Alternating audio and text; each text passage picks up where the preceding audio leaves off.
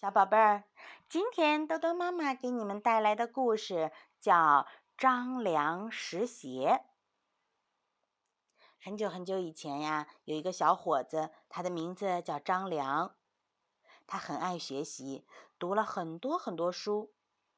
可是呢，他总是觉得自己学到的东西还不够多，还不够好。如果能跟着一位老师学习，那该有多好啊！有一天，张良出去散步，一边走还在一边想呢：“我上哪儿去找一个老师呢？”走着走着，张良来到了一座石桥跟前，抬起头来一看，桥头上坐着一位老公公，白头发、白眉毛、白胡子，身上啊还穿着一件黄颜色的大袍子。他翘起一只脚，穿着鞋子。可是却没有提上鞋跟，那只脚一晃一晃的，啪嗒，鞋子掉到桥下面去了。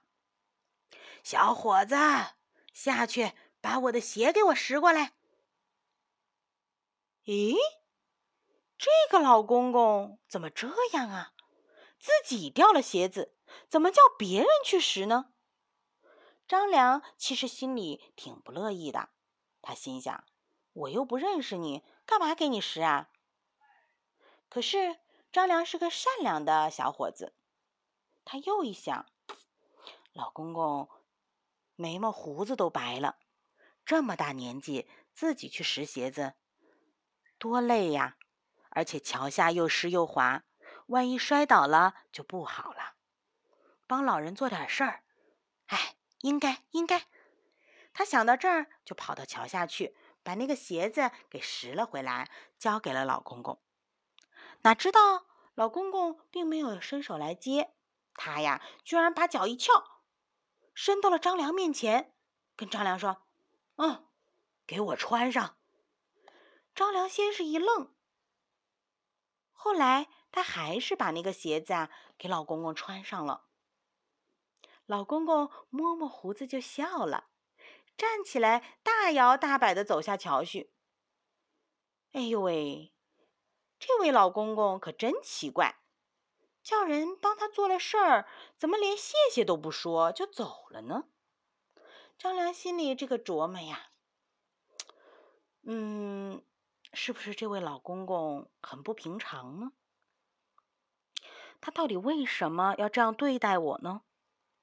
就这么想着。张良啊，就偷偷的跟在老公公的后面，想看看呀，他住在什么地方。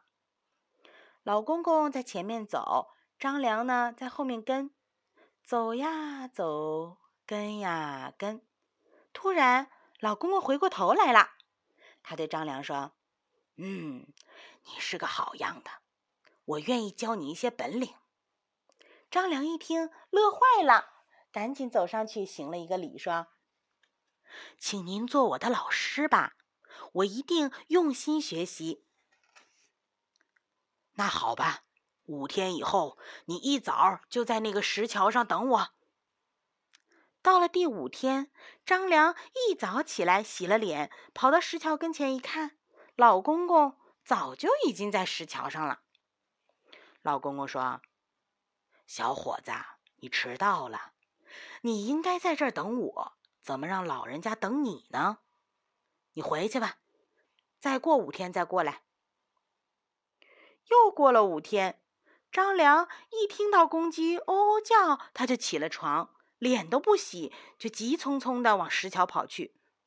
没想到这一回他又迟到了。老公公挺生气的：“你怎么又迟到了？过五天再来。”说完。转过身子就走了。张良心里这个难过呀，他都迟到了两次，还能再迟到吗？三天过去了，到了第四天的晚上，张良啊躺在床上，这身子翻过来翻过去，怎么也睡不着觉。说什么也不能再迟到了呀。张良看看窗口外亮晃晃的月亮，这个时候啊。刚过半夜，他咕噜一下爬了起来，穿好衣服就往石桥跑去。等他跑到石桥上，伸头一看，哎，老公公还没来。他这呀才松了一口气。张良恭恭敬敬地站在石桥上，等啊等啊，一直等到天快亮的时候，他看见一个人影子慢慢的朝石桥走来。哟，是老公公来了。老公公点点头，这回啊，笑眯眯的对他说：“嗯，你真心诚意的想要学习，是个好孩子。”说着，就拿出一叠书来，交到张良手里，对他说：“喏，这些书你用心去读吧。读书啊，会让你变得更聪明、更能干的。”小朋友，你们知道这位老公公是谁吗？他呀，就是非常有名的黄石公公。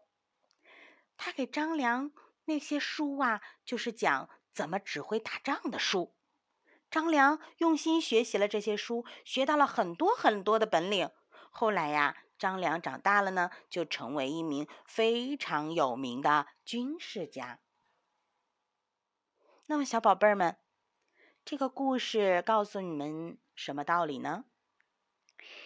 首先，当我们什么都不会的时候，我们有心要向别人学习的时候，是不是应该要像张良那样啊？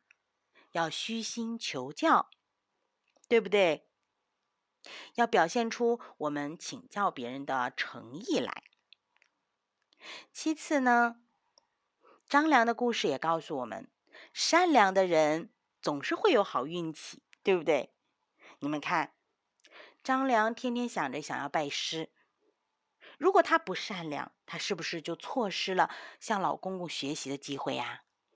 就是因为他很善良，而且呢有很好的耐心，有很多的爱心，他愿意帮助老公公捡鞋子，愿意帮助老公公穿鞋子，所以呢，他才经受住了老公公的考验，成为了老公公的学生。那么，小宝贝儿，记得豆豆妈妈今天的话哟。善良的人一定会有好运气的。好的，今天呀天气不早了，小宝贝儿该睡觉了哦，晚安。